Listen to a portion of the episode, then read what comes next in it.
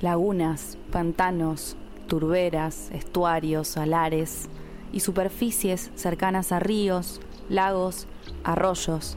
Los humedales ocupan un 21% del territorio argentino. El agua es el elemento clave que nutre a tierras, vegetales y animales. Agua que viene del mar, de ríos, de lluvias o de napas subterráneas. Aunque son ecosistemas productivos y biodiversos que cumplen una función vital en el ambiente desde hace décadas, la actividad humana los pone en jaque. ¿Por qué es necesaria una ley nacional que los proteja? ¿Qué deben hacer los gobiernos? ¿Cómo viven esos cambios las poblaciones que habitan sus territorios? Somos Humedales Sin Fronteras, una coalición de organizaciones comprometidas con una gestión sostenible de la cuenca del Plata, fuente clave de agua y alimentos para cinco países y hogar de más de 30 millones de personas. Trabajamos para la defensa, la conservación y la restauración de sus humedales y para la protección y la soberanía de los valores histórico-culturales de las comunidades que los habitan. En este podcast haremos un recorrido sonoro por los humedales y su gente, en apoyo al reclamo de ley de humedales ya.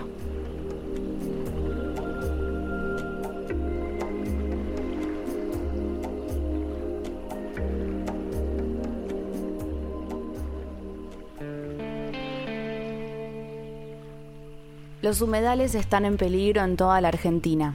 La Reserva Natural Provincial de Santa Catalina está ubicada en Lomas de Zamora, en la cuenca Matanza-Riachuelo, y tiene una superficie de 670 hectáreas. Alberto de Magistris fue uno de los impulsores de la intensa campaña comunitaria que logró más de 55.000 firmas para que Santa Catalina fuera declarada reserva. Acá nos explica la importancia de los humedales urbanos.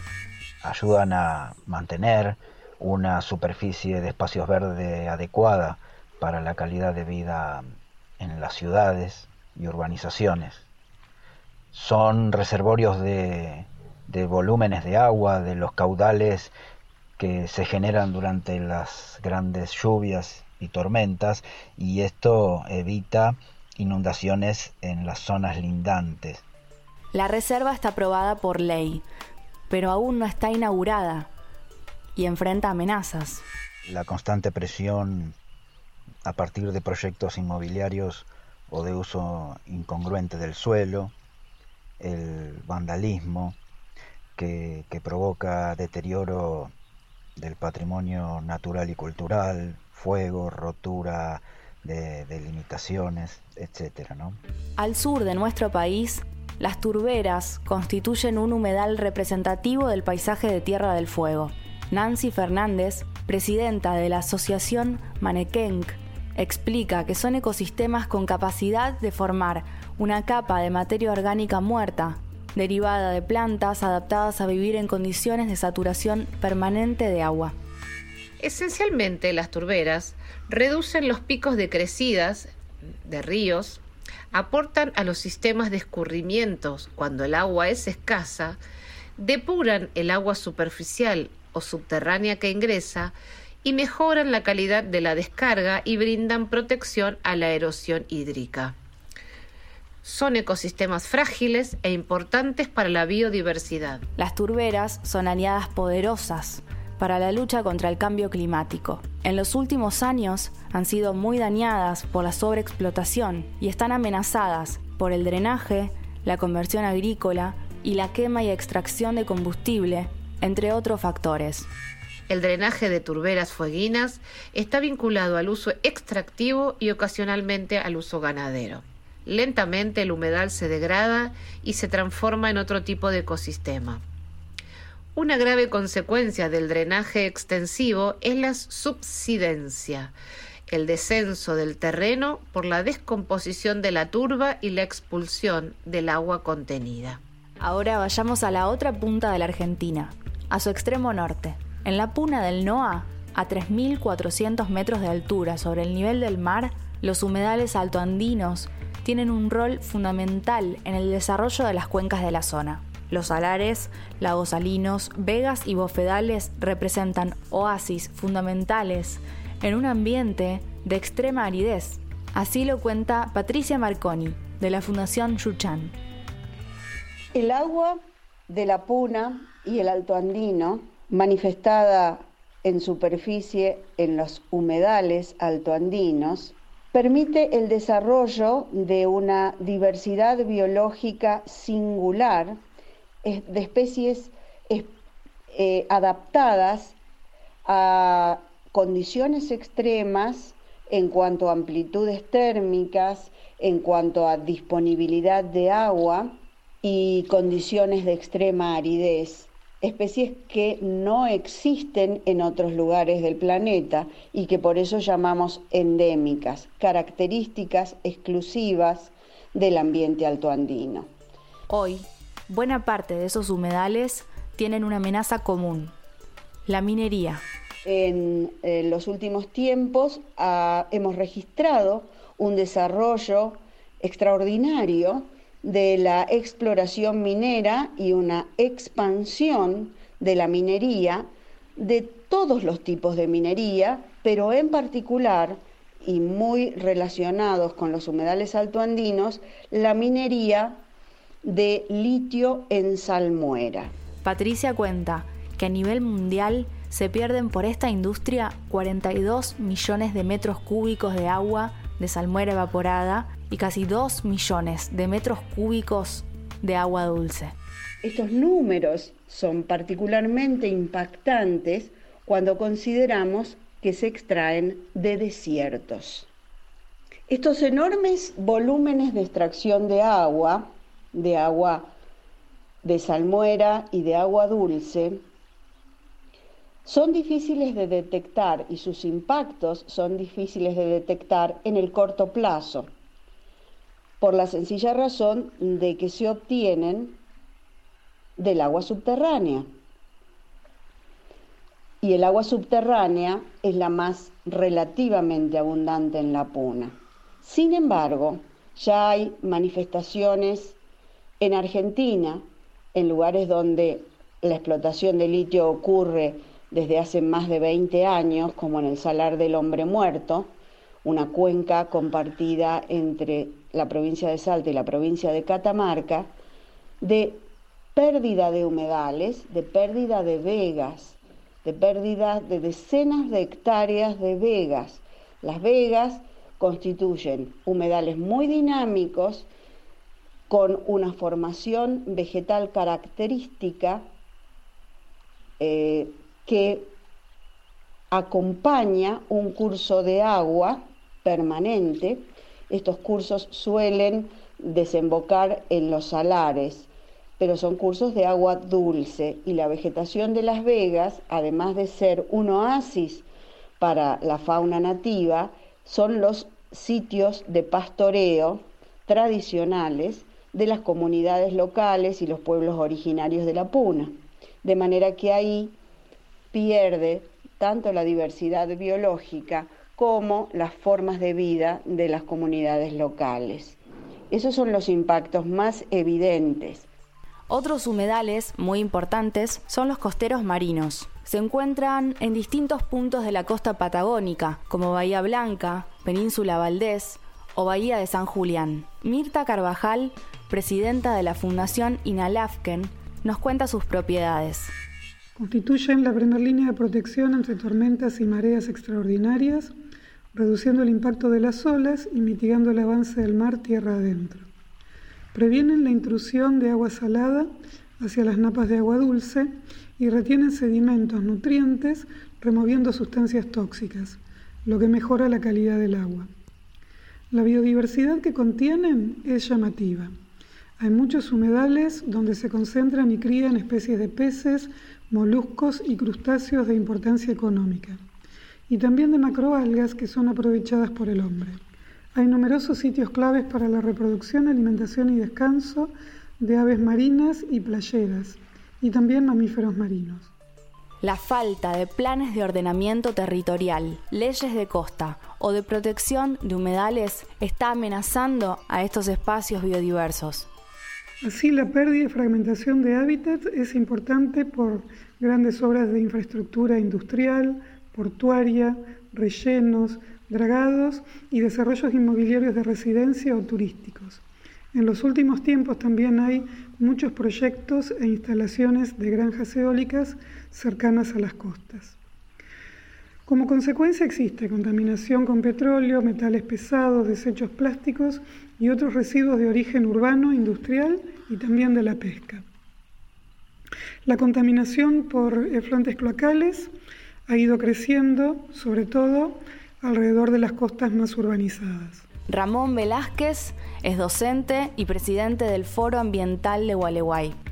Desde ahí llevan adelante varias políticas que tienen que ver con la sustentabilidad del delta y de los humedales. En 2017 lucharon contra la instalación de una planta de generación de energía eléctrica en Puerto Ruiz, una ciudad a 11 kilómetros de Gualeguay.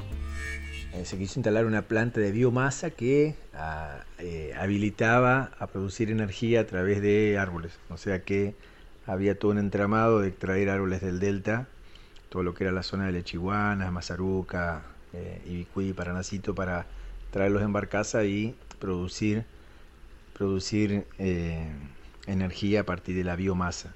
Entendimos que no, eso no era viable, no era sustentable y no era sostenible tampoco entonces, bueno, con el foro eh, y con la comunidad toda, en una audiencia pública pudimos revertir, eh, justificando el porqué. No era que nos oponíamos porque sí, sino que teníamos nuestros fundamentos sociales, culturales y científicos para defender lo nuestro, porque se iba a acabar la, la vida de los peces por, por el cambio de agua, por el cambio de temperatura de agua, al extraer agua del frío y del río eh, a una temperatura y devolverla a otra temperatura mucho más elevada. La historia de este tipo de conflictos ambientales en Argentina es larga. Otra muy recordada es la que protagonizó Luis Romero, de Cuidadores de la Casa Común de Paraná, remando desde Corrientes Entre Ríos en 1996 para luchar contra la construcción de la represa Paraná Medio. Lo hicimos en una canoa de 5 metros de Lora, Raúl Rocco y yo, Luis Cosita Romero, eh, estuvimos a cargo de esa protesta porque solamente los recursos que juntamos alcanzaban solamente para dos pescadores. la travesía se hizo parando en cada pueblo, en cada localidad, yendo a los medios de comunicación, yendo a la intendencia, a hablar con los consejos deliberantes, a instituciones educacionales, para presentar nuestra disconformidad y hacer conocer los riesgos de que desapareciera el río Paraná tal cual como lo conocemos. Por suerte, después de dos años de lucha, 22 días duró nuestra remada, dos años la lucha de todas las organizaciones ambientalistas, también incluidos nosotros, salió la ley antirrepresa eh, en la provincia de Entre Ríos eh, que es la ley 90-92 97. Las voces en territorios tan distintos como las turberas fueguinas, los humedales urbanos o los costeros marinos coinciden en algo. Hace falta una ley de protección. La lucha en el campo parlamentario no es nueva. La docente, dirigente sindical y ex legisladora Marta Maffei, por ejemplo, presentó en 2006 un proyecto para proteger a los humedales. Nunca llegó a sancionarse. Hay muchos intereses en el medio, hay una decisión fuerte de los grupos económicos de emplear eh, los humedales según su criterio económico y sus beneficios, sin tener en cuenta ni conocer aparentemente el funcionamiento de los humedales y el significado que tienen para la sobrevida del conjunto de las personas. ¿no? Fíjate que cuando modifican un humedal y construyen un terraplén, inundan a todos los que están aguas abajo. Sin embargo, este, esto es este, absolutamente intrascendente, no les interesa. Hoy, el proyecto de Humedales Sin Fronteras recoge buena parte de esas latitudes y de esas historias. Alejandro Meitin, de Casa Río, explica la necesidad de que esta no sea una ley tecnopolítica. Queremos que abarque las vicisitudes, las problemáticas y las opiniones en un proceso real de participación de las comunidades que habitan ese humedal.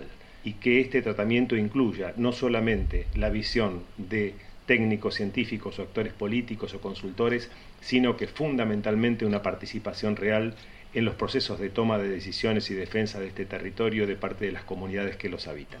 Ana Di Pangracio, de FARN, explica que para que esa protección sea efectiva es urgente definir de forma clara y precisa qué es un humedal, para que se pueda implementar la norma. Y tan importante como esto es que exista una autoridad nacional de aplicación de facultades proactivas e integrales. Esta autoridad sería la máxima autoridad ambiental del país. Eh, en línea con esto, el prever el desarrollo de un inventario nacional de humedales que tiene que estar a cargo de la autoridad eh, de aplicación nacional. Esto permitiría institucionalizar en una norma un trabajo que ya se viene desarrollando desde hace un tiempo. Otro elemento central es el ordenamiento ambiental del territorio. Eh, en este caso alcanzando los ecosistemas de humedal. También es relevante el disponer de un presupuesto para la aplicación de esta ley. Sin eh, partidas presupuestarias es imposible. Por otro lado, la ley tiene que eh, reconocer las diversas contribuciones ciudadanas en materia de humedales, sobre todo de los saberes de las personas que habitan y trabajan en zonas de humedal. Y finalmente, no solo promocionar y darle visibilidad al patrimonio natural que albergan los humedales, sino también al patrimonio cultural que, estos eh, incluyen. Entonces, ¿desde qué enfoques se debería pensar esta ley? Valeria Anderle, de Fundación Cauce, dice que lo primero es que tenga en cuenta el principio preventivo. Que es un actuar antes que los daños ocurran. También el principio precautorio, es decir, que se tomen decisiones de no realizar ciertas actividades o proyectos cuando no se tiene una certeza científica de los daños ambientales que pueden ocasionar. Otro principio que nos parece importante es el principio de equidad intergeneracional. ¿Qué quiere decir esto? Que se tengan en cuenta los derechos de las generaciones futuras en el disfrute del mismo ambiente que disponemos hoy nosotros, nosotras. Otro principio fundamental es el principio de no regresión. ¿Qué quiere decir? Que no se vuelva atrás, que no se regrese en una protección que ya se alcanzó. Y también es importante que esta ley sea sancionada con un enfoque ecocéntrico y de derechos. ¿Qué quiere decir un enfoque ecocéntrico? Que el centro de protección no sea el hombre, sino directamente la naturaleza. Además, se necesita que esta ley tenga un enfoque de género, de interculturalidad y de escala de paisaje, porque creemos que realmente la visión que tiene que tener una ley de estas características es una que encuadre los corredores bioculturales que van enlazando lo que es cultura con naturaleza. Y dentro de eso es fundamental la participación de las personas que habitan los ecosistemas. Sofía Astelarra es investigadora de CONICET y habitante del Delta.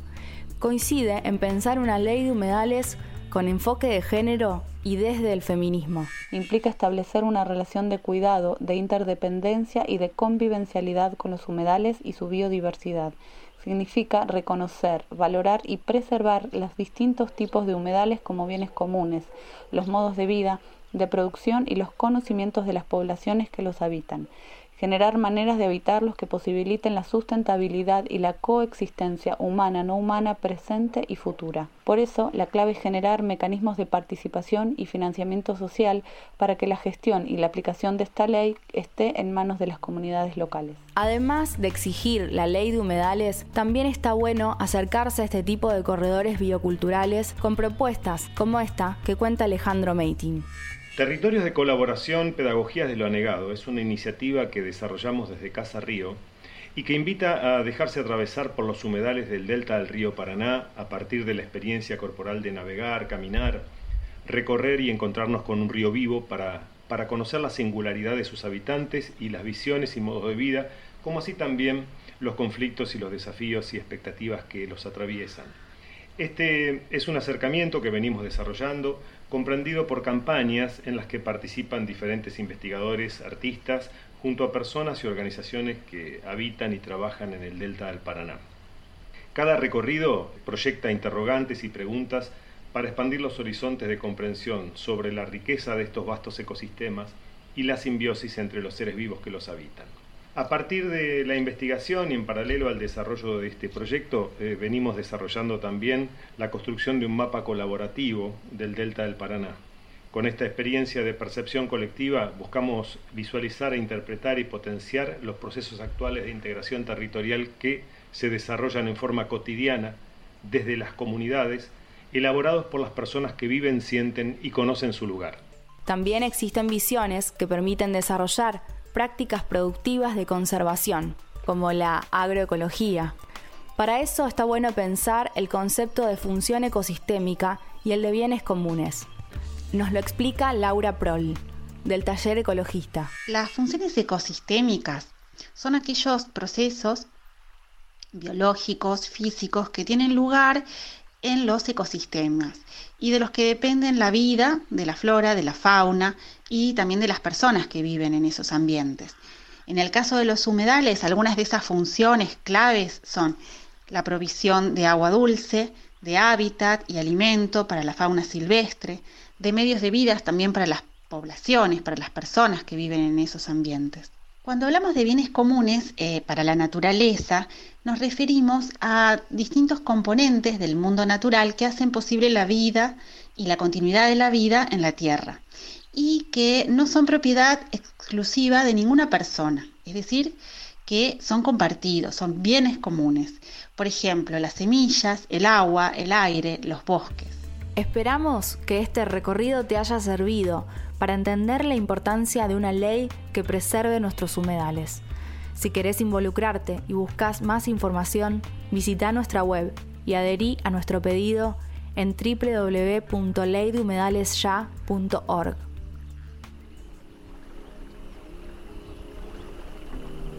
Ley de Humedales Ya es un podcast original de Humedales Sin Fronteras. Narración, Rocío Fernández Doval. Realización, Podcast.